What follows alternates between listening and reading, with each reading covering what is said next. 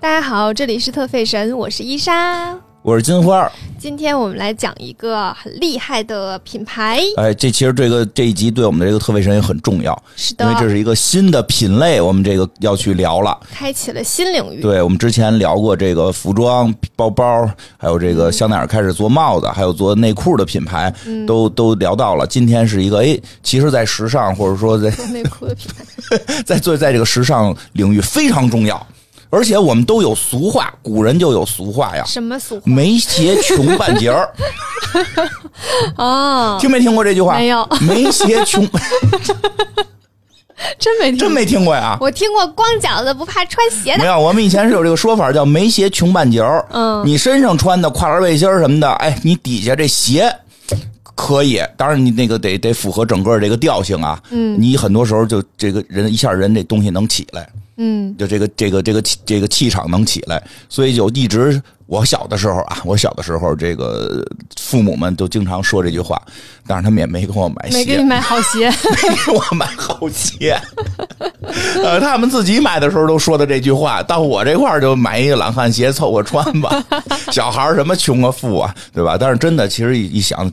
这个咱们特卫神做这么多季了，嗯，没做过鞋，没做过以鞋为主的。我总觉得好像做过红底鞋，但是并没有做过，是吧？我印象中并没有吧？嗯，那就是没有。你提过，就提到过的，但是就是说我们去介绍一个，没有介绍过。对对对对，以这个鞋为品牌为为主打的这个没有，所以你说说吧，今天咱们这个品牌，嗯，我们今天讲一个主打鞋的品牌，嗯嗯，就是 Jimmy Choo，Jimmy Choo，对，这个牌子。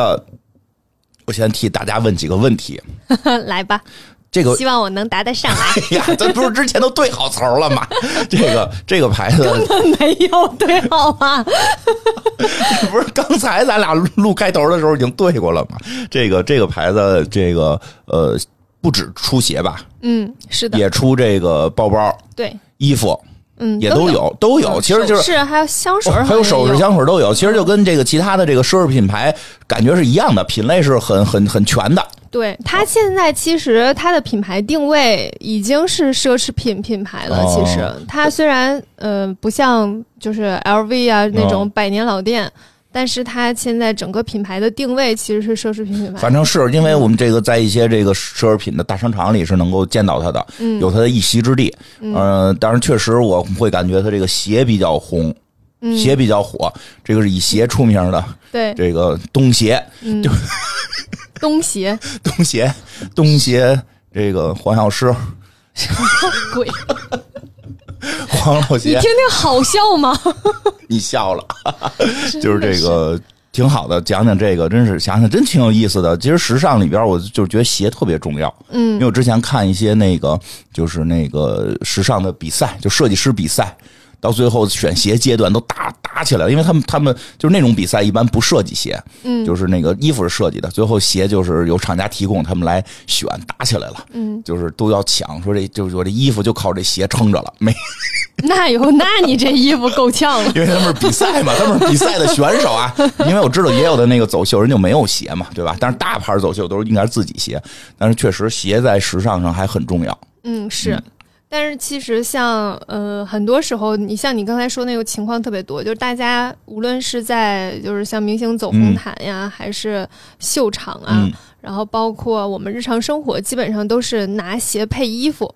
对对对对对，对，都把它当和包包是一个一个路线的去去去做，相当于像配饰一样的那个范围。日常你也这样。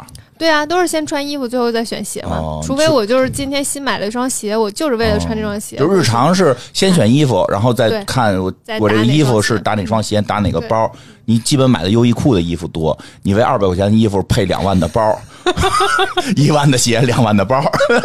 哎，真的，我今天这件衣服五十块钱。对，所以你大概做，对你这包多少钱？我就看你这橘红色这个包，对吧？这纹理我也大概看出点来，都。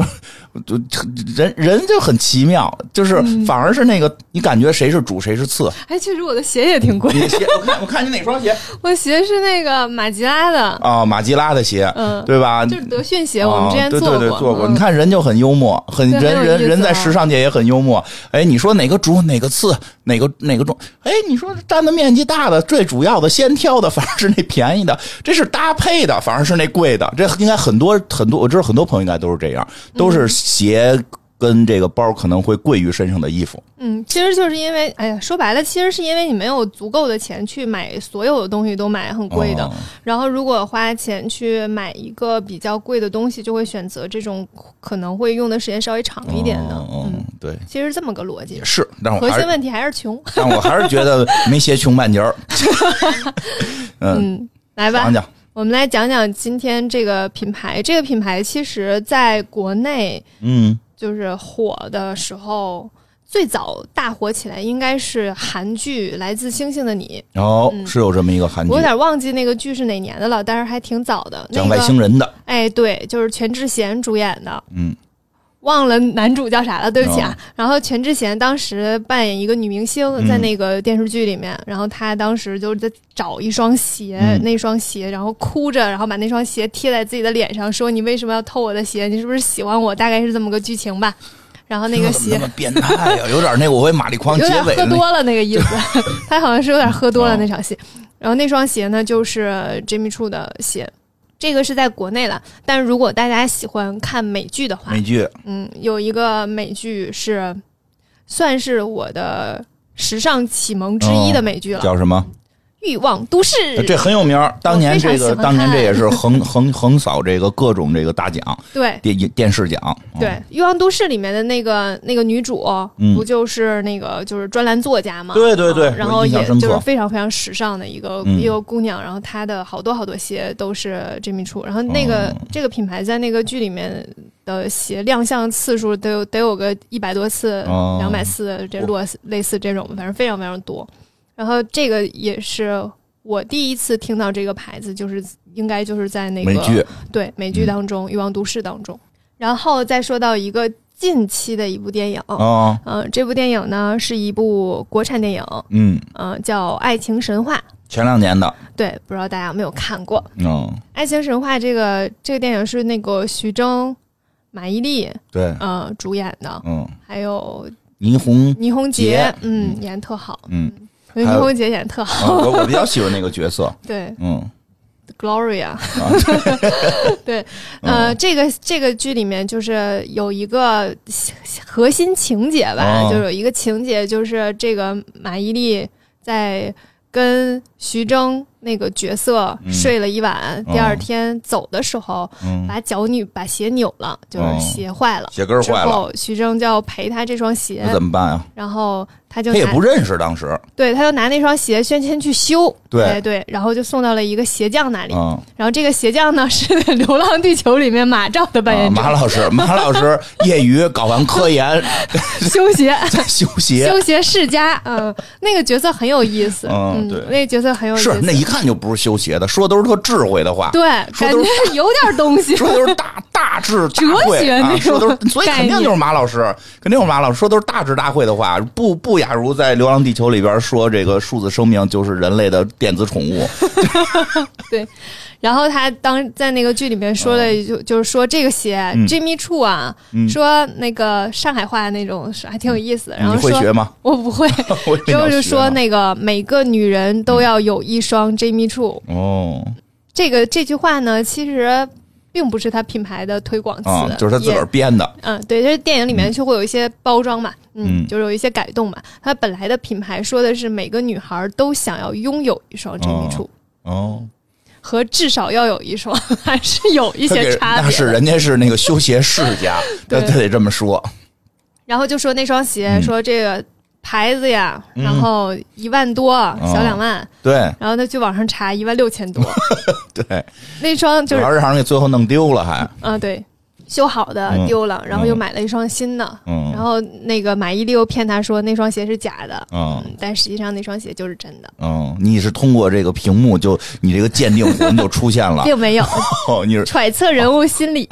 并不是看看看这个他那双鞋呢，就是是一。个嗯。呃裸色的蕾丝鞋。嗯。从这个价格判断，它那个蕾丝应该是个手工编织的蕾丝，嗯因为 Jimmy Choo 的鞋虽然有贵有便宜吧，嗯都有，然后价格不会到每就是均价不不能说均价，不能说随便来一双鞋就一万六，哦正常来讲的话，差不多六七千，哦，很正常的嗯价格了。所以它那个蕾丝应该是一个就是嗯人手工编织的蕾丝，可能是比较，比较重工一点，嗯就是价格会稍微高一点。比较重工就是重手工对对对啊，因为一说重工，老以为是金属乐呢，就，重工业是吧？对啊，就是重手工。嗯对对对，因为我其实嗯，第一双比较贵的鞋好像就也是 Jimmy Choo，、是吧？但是是一个巧合。为什么？嗯我当年有一个呃工作去香港，嗯，然后临时被拉去一个晚宴，哦，就是前两年的事儿呗。嗯对。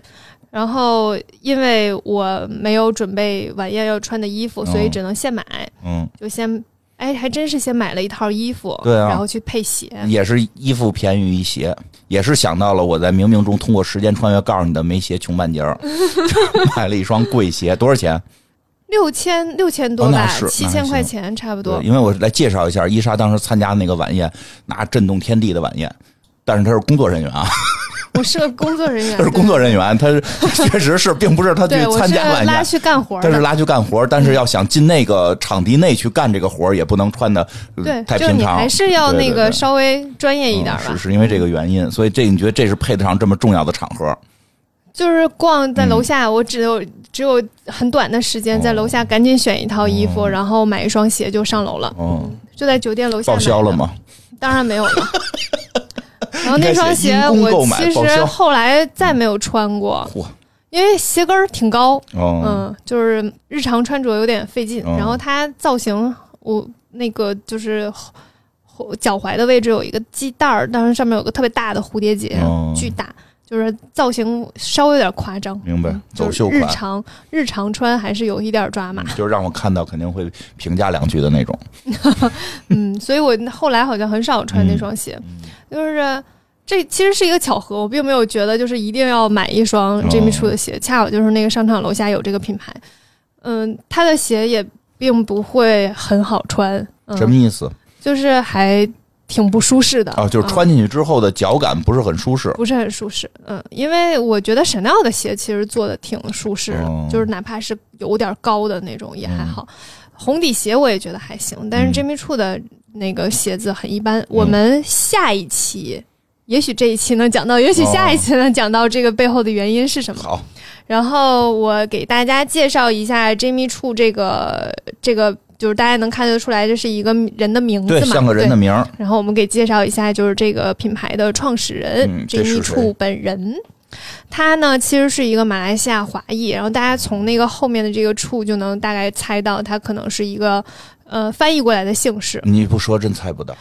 他是 C H O O，、嗯，在英文当中其实不大会有这种就是词根，嗯，所以他其实就是一个呃翻译过来的姓氏，是姓什么？姓周，嗯所以他叫周养杰，这是他的中文名字。嗯。然后他英文名字叫 Jimmy Choo，他出生在马来西亚槟城，然后祖籍是一是广州广东人，爸爸呢就是一个鞋匠，对那会儿我们叫下南洋。其实那段时间很多都是这样的，嗯，这样从那个就是华裔的，他等于他祖上就是下南洋，他是在南洋出生的了。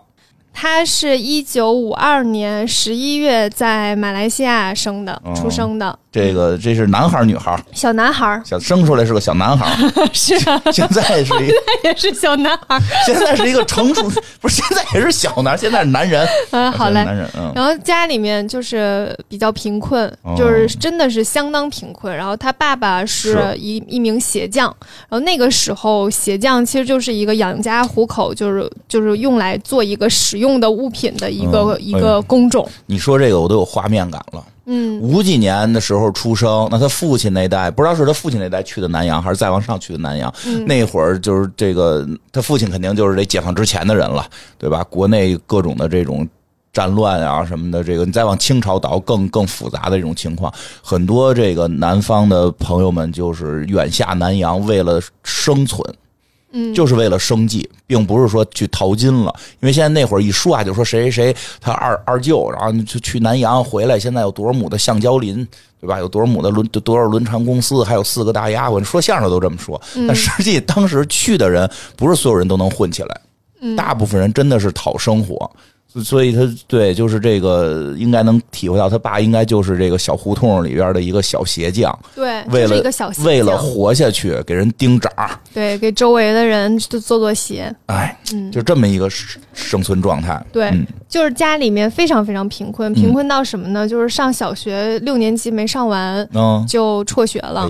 嗯，辍学之后，就是就是让他能够跟着家里面。做做工，能一起赚赚钱，就是因为其实就是没钱上学了。对，嗯，然后他十一岁的时候就开始做鞋了，嗯，然后第一双鞋就做了做了做了一双鞋送给他妈妈。哎呦，嗯，所以他其实孝顺，算是很小就开始跟着父亲赚钱养家糊口的那一种。但是在当时的那个整个的社会环境当中。就是鞋匠，其实就是不赚钱，然后又是一个给别人服务的一个行业，是非常非常被别人看不起的。是的，做鞋这个。然后你有有今天有一双鞋的单，明天没有，后天可能也没有，你就没有一个持续的生活保障、生活来源。因为因为相关一些做鞋的，其实，在咱们以前的一些认知里。就是因为它也是这个亚这个咱们东亚文化，它确实没有做衣服的显得高级。对，因为因为它的是那个等于是低着头的，就是人家是站着的，你可能经常是低着头给人试鞋什么的，会稍微觉得社会地位也没有那么高。嗯，然后那个呃，周仰杰在在接受采访的时候还举例说，就是当时就是当地的女孩，如果如果要嫁到一个嫁给一个鞋匠，一定会。遭到周围家人的反对，嗯，就是突出当时的那个社会地位还是很低的。但是周仰杰这个人呢，就是会有一些志向，就是他还是想要去外面看看，然后想去，呃，想去看看自己能不能真的就把做鞋做鞋匠这件事情改变他的一个社会地位。所以他十六岁的时候就去就就去考那个国外的一些。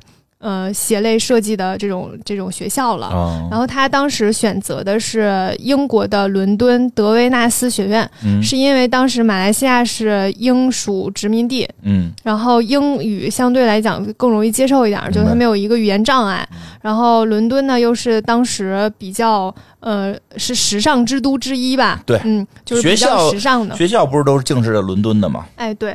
然后当时那个他那个学校里面，呃，有很多做鞋的老师也是非常。呃，世界上非常有名的，所以他就选择了这个学校。他自己设计做鞋，然后去去通过面试，参加各种就是前面的那个作品准备啊什么的都没问题。但是最大的问题就卡在了钱上。嗯，那是对，所以他家里面就凑出了所有的钱，然后又跟各种朋友借钱，哦，就是凑了钱资助他先出国了，就是到了英国开始留学生活。但是到那儿之后。就是后续的钱就没有了，嗯，明白，就因为家里面所有钱再送过去，对，在那儿你想继续学下去，嗯，就只能有一个途径，半工半读，哦，嗯，所以这个就是赵小杰这个故事是所有设计师当中就是基本上最苦的，确实真的非常勤工俭学，对，也也确实也确实有点体现咱们这个华华裔的这个。这个精神，他那个时候就是对非常就是非常要去为自己的学费和吃饭的问题，真是。之前听的那些说再再穷再苦哈，没有说到吃不上饭的。对他当时的一年学费是三百英镑，在那个年代三百英镑是非常大的一个数目，而且他家里面就是本来又没有钱，嗯，所以他到那儿开始就开始半工半读，然后在在那个餐馆。洗盘子，做杂工，然后当时他去的一个餐馆是一个香港人的餐馆。但是他他的广东话和和香港人说的广东话是完全不一样的，就是他们马来西亚人就是因为他祖籍还是广东的嘛，嗯，但是呃还是口音上是不一样的，所以经常会被老板骂，嗯，然后包括他后来还做了非常非常多就是这种杂工来赚钱，嗯嗯，就为了能够资助自己的上学，然后有很长一段时间他吃饭都会很成问题，哎呀。就是过了很长时间的苦日子。但是他学习成绩还是很好的，嗯。嗯，最后还是非常顺利的毕业了。他在一九八三年毕业了之后呢，呃，也开始就是打工，嗯。然后先去了两家那种鞋的设计公司公司工作，然后发现好女女生的鞋子会比男生的鞋子呃卖得更好，嗯，然后他就想说，那我未来的设计方向就去卖那个女鞋，其实就是觉得了赚钱赚钱，因为女生买的鞋量大，然后他也很想，那个时候其实他就有萌生一个想法，说我是不是可以，呃，有开一个自己的店？嗯但是呢，他还是没有钱呀，嗯，怎对怎、么办呢？他就开始摆地摊儿。哦，嗯，那个时候他摆地摊儿，他也不能去卖高跟鞋，你知道吗？对对呀、就卖这种就是手工高跟鞋去摆地摊儿，不大不大不大可能。对，去逛的人可能也不会去买这个，这么贵的东西。贵鞋，对，嗯他就开始卖便宜的，他就开始做那种拖鞋，哦一个拖鞋一双拖鞋五英镑，嗯，然后差不多能赚两英镑哎。现在这个拖鞋要还有的话，会很值钱吗？会，不知道能不能穿那么久。他当时做的时候应该没有那么看看有没有家里那些年去过英国旅游的，是不是在小市场上买过拖鞋？没准很值钱啊！大家这个提醒大家一下。嗯，然后他就开始卖卖拖鞋来筹钱，嗯然后据说还开过一段时间出租车。嗯就是当时就是赚钱的事儿都都干一干，积少成多，慢慢累积资金。明白，嗯不容易。非常不容非常不容易。然后他卖了这差不多一年的拖鞋，然后攒钱，在八六年的时候开了自己的一个工作室，嗯相当于一个工作室做私人定制的这种手工鞋。但是那个地儿呢，就是在一个呃各种印度越越南移民的一个贫民窟里面，嗯，在一家废弃的医院的一一个小房子里。在医院里边卖废弃的医院，啊，对，然后就做了一个自己的工作室，其实就是因为地儿便宜嘛，那肯定的在一个。贫民窟里，这很多人不爱租这种地儿。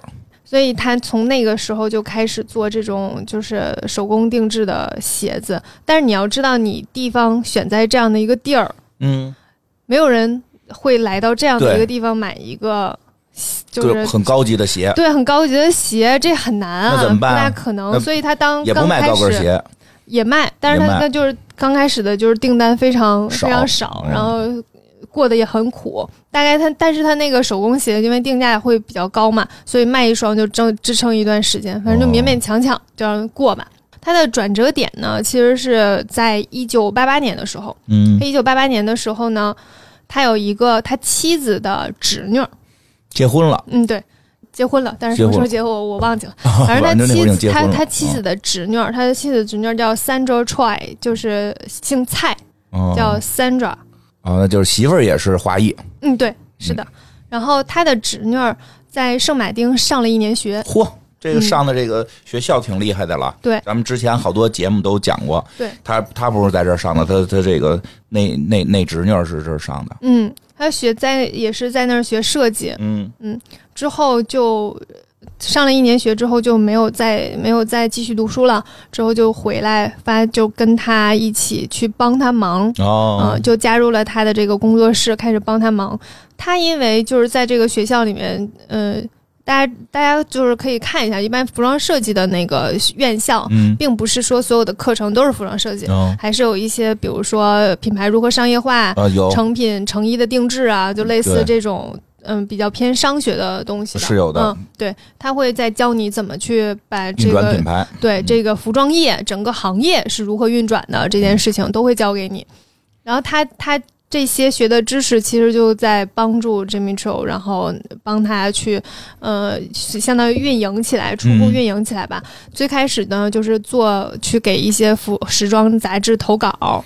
嗯。你想到之前 Jimmy Choo 从来没有干过这件事儿，他就给一些时尚时尚杂志投稿，嗯。然后当时呢，呃，正正巧早就是赶上了那个伦敦时装周，嗯。然后就有 Vogue 的那个杂志，嗯、哦。v o g u e 我们之前也有讲过，嗯。那这都连上了。Vogue 的杂志的一个助理就发现了他的作品，就哦。看到那个投稿，还是助理发现的。对，就是一个编辑助理，然后过来就找他。呃，写他的鞋子之后，就嗯报道了这个、这个人和他设计的鞋子等等。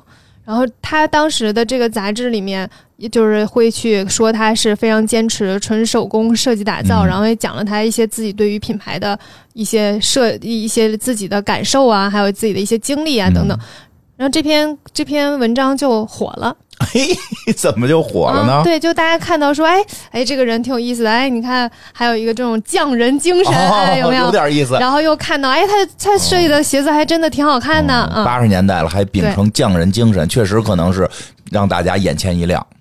对。然后就这这一则报道，就是当时火了之后呢，有谁看到了呢？就是当时戴安娜王妃的时装设计师托马斯的助手知道了。这是一个助手的故事，对，就是助助手看到了，然后可能就推荐给那个、哦推荐给设计师，嗯，然后时装设计师就看说，那就让？你送一双来看看吧，所以就让他来设计了一双鞋子给那个戴安娜王妃。他设计完了之后，就是然后戴安娜就真的穿了这双鞋子，嗯，哎去呀，就是出现在了那个就是新闻里面，大概是这听着可太逆袭了。对。这南洋流落的小鞋匠给给这个有一天他设计的鞋，戴安娜王妃穿上了，啊，真是让王妃穿上了。这个这个太童话了，这还八十年代的故事，居然八十年代还有童话。嗯。哎呀，有点接下来呢，在一九九零年的时候，戴安娜王妃就邀请他去了肯辛顿，嗯，然后让他成为他自己的鞋履设计师，哎呀，专属设计师。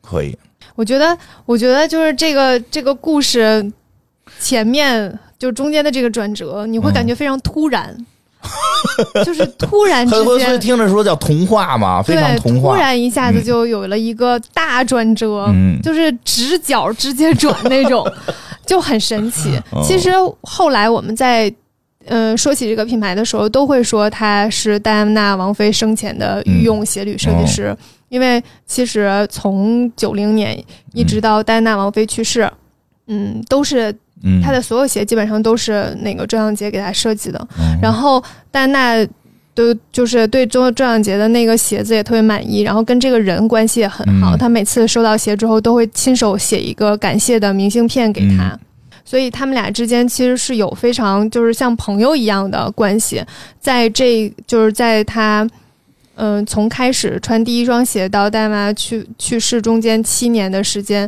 这样杰一共为戴安娜做了一百多双鞋子。嗯。然后在九七年的时候，呃，九七年之前，其实戴安娜王妃基本上都是让她做的都是平底鞋，嗯。因为那个时候她其实她身高比较高嘛，嗯。她会希望就是和和那个呃查尔斯站在一起的时候，不要有太高的身，就是有太就是身高上不要显得比她高啊，本来就比她漂亮。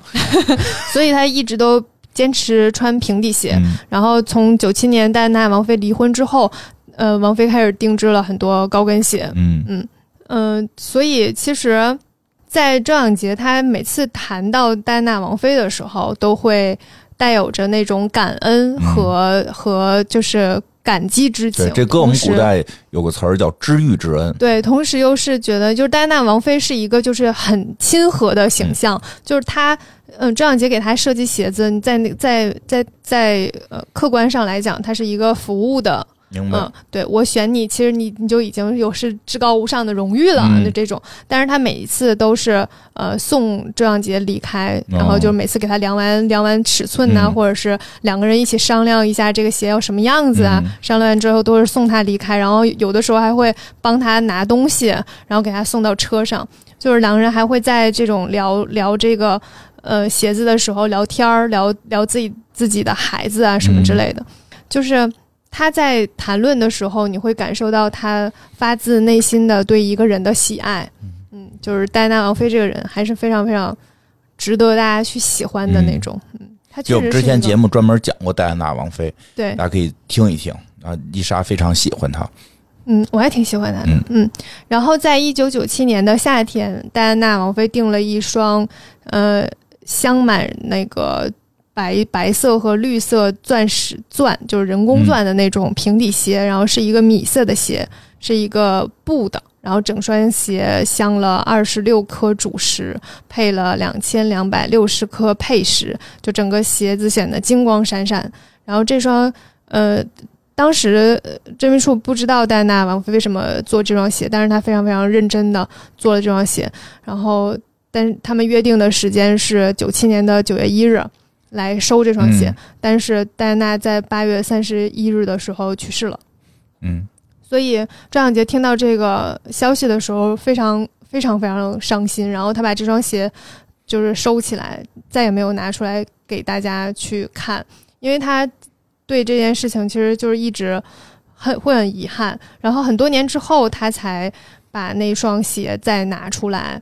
放在了就是伦敦工作室的一个橱窗里，然后希望大家能看到这双鞋，去想起就是关于戴安娜王妃的故事吧。嗯所以，呃，我也看了那个鞋的照片，确实就是那种金光闪闪的那种。嗯，我会有一点感动，，no，就是感动于两个人，就是有一还是有一些遗憾，嗯，就是那双鞋的时间就差就差那么一天，嗯你会有一点遗憾，就是他。很就不是每一次他的鞋子都是要要那种我要镶满钻石哦我要怎么样那种，他这个一定是他可能想要穿着它干什么，干一个很重要的事儿。对，但我们不知道他要干什么。嗯，但是这件事情就是没有干成，嗯就错过了。嗯，所以其实就是一周扬杰成为了戴安娜王妃御用的鞋子设计师这件事情，是为他打开了非常非常大的知名度的。嗯因为戴安娜王妃本身的一些知名度，包括她一直都是被就在时尚领域是被大家所模仿的。就那个时候，大家都会希望自己能够穿的像戴安娜王妃一样，头发像戴安娜王妃一样。对，所以就是她，而且她穿着这双鞋还是就是到各个国家去嗯，拜访啊什么让的。各个国家人都知道了，对，让各个国家的人都知道。各个国家的 Vogue 都会写。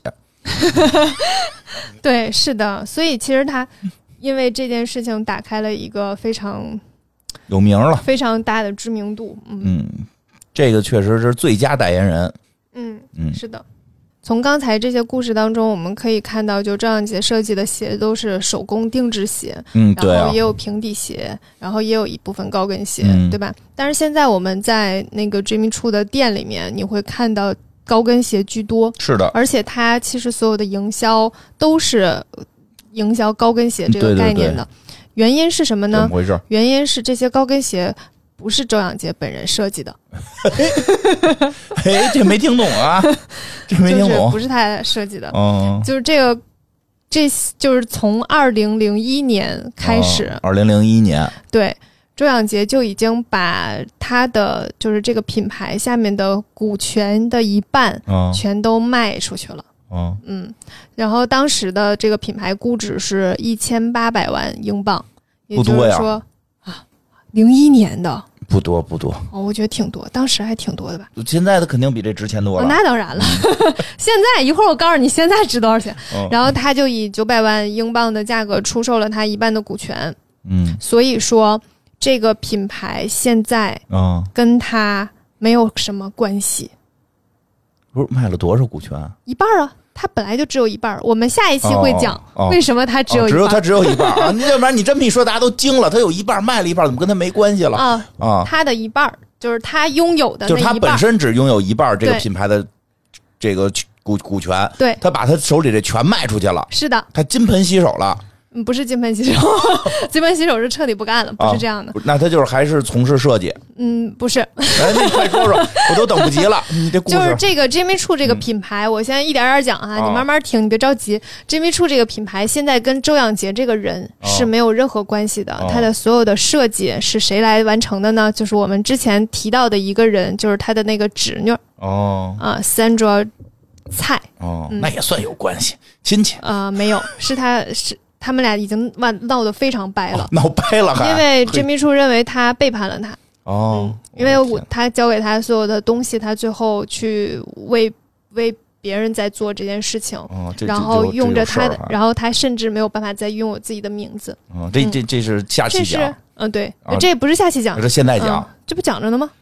那你讲细点，我听着这个挺有意思的。没了，没了，对啊，没了，就是他的侄女儿留在了那个公司不是，怎么背叛他了？就是留在了那个公司，没有跟着他走啊。哦哦哦，这就算背叛他了。嗯，他反正他们现在关系很不好。哦，好吧，原来这就算背叛了。那不然呢？可以留，可以留。为什么呢？不是他想带着他走去再创业吗？不是啊，因为他现在在做自己的定制啊。哦，嗯就是说周小杰现在还有自己的定制的，是的，他他本来想带他侄女儿一块儿去的，但是他侄女儿选择留下了当这个品牌的设计师。这个中间有很多嗯问题，嗯对，是一些商业问题，哦是他、他为什么会卖呢？是因为他没有办法和这个品牌达成一致，嗯嗯，才才卖掉的。没有人会平白无故的卖掉以自己名字命名的品牌的，嗯，所以你作为我的亲人，你是不是应该支持我？支持你卖啊，嗯，对你这你好吧但，是我不走。行，对，嗯，大概这意思吧。所以俩人，所以俩人关系不好了。嗯，是的。呃，哎，但是这件事儿不重要，只是说之前提到的这个人，再再再再提一下，现在你们买的那个 Jimmy Choo 的品牌的鞋，很多都是这个他侄女设计的。明白了。对，因为他其实是懂设计的，嗯呃，起码在圣马丁待过嘛，嗯对，是懂设计的，而且还是比较有天赋的。呃，而张小杰现在在干嘛呢？他就在伦敦开了一个呃 Jimmy Choo Counter 店铺，嗯，嗯，就是高端定制。嗯，他还叫这名字，其实不是，他后面有那个 counter，是，但就是前头名字还一样。对，因为这毕竟是他自己的名字。公司给了他使用自己名字的一个权利，但嗯这个权利是有条件的。第一，只能在伦敦售卖；第二，只能售卖定制的鞋子，不嗯能够批量成品鞋生产；嗯第三，不能够再接受任何的采访。还不让采访了。对，就是你不能以你是 Jimmy Choo 哦，来接受采访。嗯，这当时定的条件了。明白，这个肯定谈判商业上的事儿。对，是的，嗯，所以现在就基本上只有在他的那个店铺里才能去获得周扬杰自己写设计的鞋子。这个工作室现在每天最多能设计三双到四双鞋子。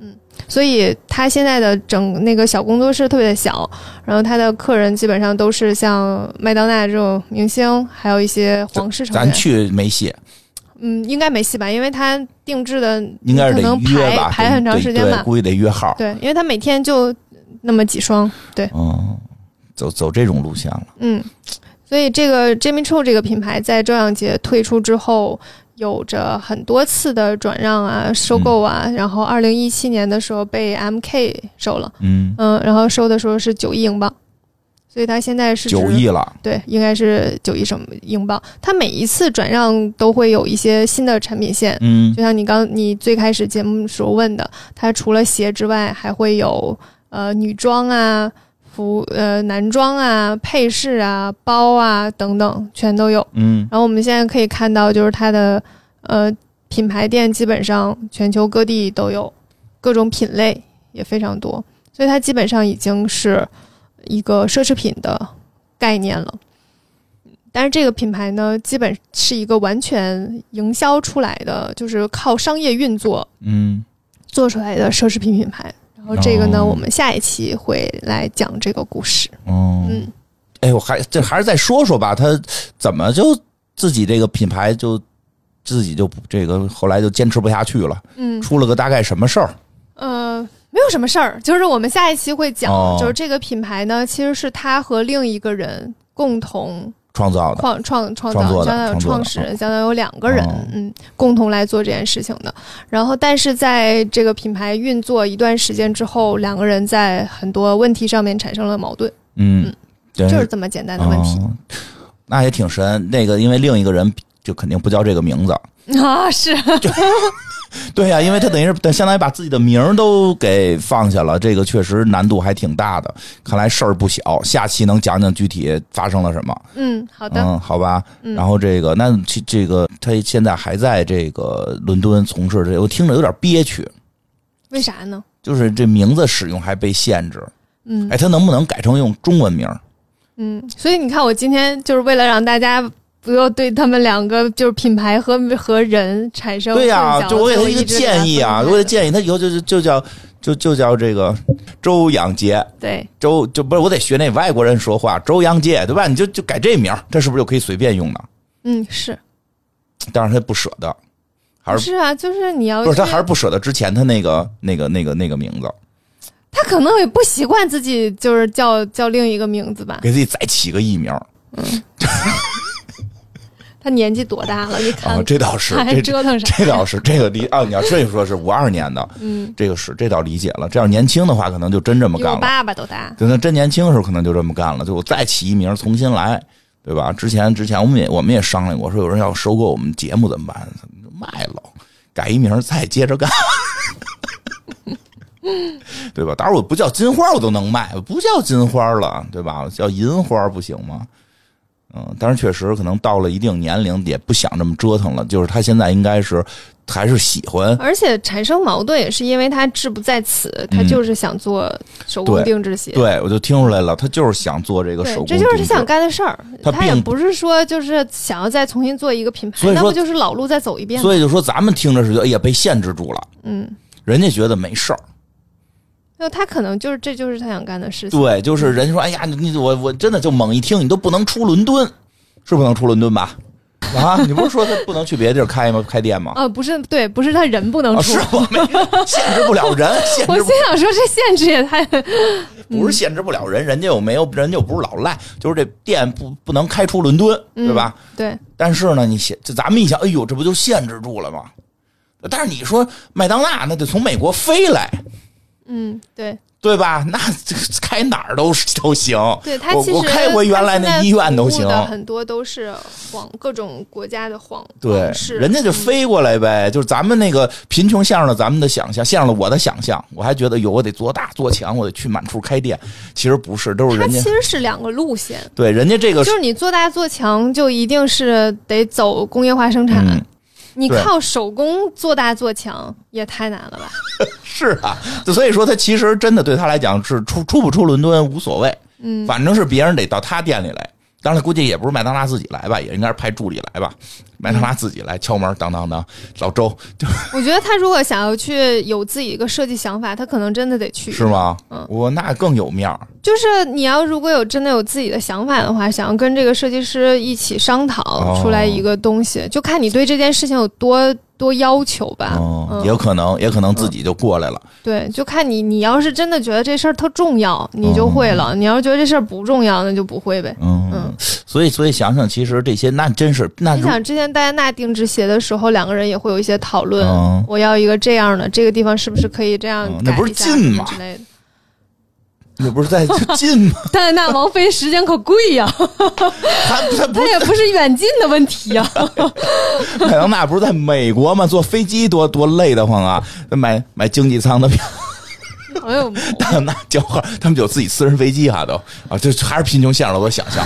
我一想，我一想想坐飞机，就还得问还得问你吃早一个小时到机场，然后托运行李哈，开对辟。对对，还得问你是吃吃球牛牛肉米饭还是鸡鸡肉面条？这嗯，对，哦不是，对，人都有私人飞机，我不知道有没有，麦当娜应该有私人飞机哦，那确实可能会自己自己来啊，可能确实是。人也不能就是不能去伦敦旅旅行，然后直接一起干几件事儿吗？嗯嗯，非得专门去定鞋。我们说正经点哈，你看麦当娜在伦敦住过，她当时的老公不是伦敦人嘛，盖里奇应该当时是伦伦敦的导演嘛，确实是，嗯，所以挺有意思。所以说也也就是应该是他也相当于完，就是最后回到自己想干的这个事儿上。对，哦，那其实开始听着有点惨了，感觉感觉一下起来又下来，其实没下来，人家是有点是世外高人风清扬了。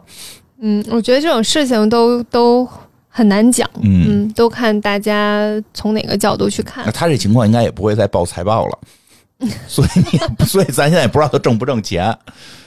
他可能也不不是，他应该也不是只指着这一件事情挣钱吧，他应该有一些别的方式吧。那、你们操心这干嘛？嗨就是对对他有一些感受吧，因为就是比较怎么说呢，就是对他这个故事，我觉得特别童话。希望后边的结尾是更好呗，就不希望一个童话最后感觉被资本裹挟着，然后这个就就就会心里块会有一些不舒服，所以我可劲儿给他找找找这个，说人家挺好。人家卖了九百万英镑，那现在不是值九亿了吗？就听着不是他他拿着钱走的，又不是没拿钱走。哦，这倒有道理。对呀、我倒没想。然后你不能想他现在值多少钱，房子你当年卖了，卖了就卖了，你不能寻思哎呀，他当时现在值这么多钱了，对你啊这日子过能过得好吗？我不是过鹅山吗？我过鹅山，我那个没没把那大鹅拐走，我就丢了三只鹅。我现在天天在家想，我丢了米哈游嘛？这你不用想那个，就是人做完选择，就是做完选择，当时也是拿着钱走的。哦然后现在做定制鞋，一双鞋也也也挺贵，想找他做双鞋也特别难，哎对不对人家日子过得比你好着呢，你瞎操什么心啊？你说第二上来了，我不操心了，我不操心了。对对对，我有点有点瞎他妈操心。人家要名有名，要利有利，你跟着瞎操什么心？因为我我特别喜欢这个故事的前头那个感觉，就是嗯我感觉童话已经很少见了，对，而且我们更多的时候是听到听完之后会发现童话背后是有一个别的东西在的，嗯，对吧？比如说什么那个比尔盖茨的第一单生意是他妈在 IBM 给买的，他这个出身应该是一点儿都沾不上光，真的是，一点儿沾不上光，而且等于还是在异国他乡。嗯，你说说，他父母就是就是闯南洋，他去闯大英，嗯，也是这个而且就。是能坚持这么这么长时间，就那个小工作室也不挣钱，嗯然后卖卖拖鞋，嗯，然后又开计程车，对，嗯我觉得这种励志这种励志，这种励志，我听着就比较比较高兴。就是不一定励志，非得是读了孙《孙子兵法》之后为非作歹，对吧？就就那老跟我说那励志，我说一点儿都受不了，我心里接受不了。这个这多励，也是卖拖鞋，开始也是小商贩，对吧？邻居是卖鱼的，他是卖拖鞋的。你看看最后走向了不同的结果。这听着，这故事是我咱们特费神特费神做这么多期，我我这是听着最励志的。嗯最励志的。而且说实话，就是，嗯、怎么说呢？就是肯定是有才华，但是你在故事前期其实听不出才华来。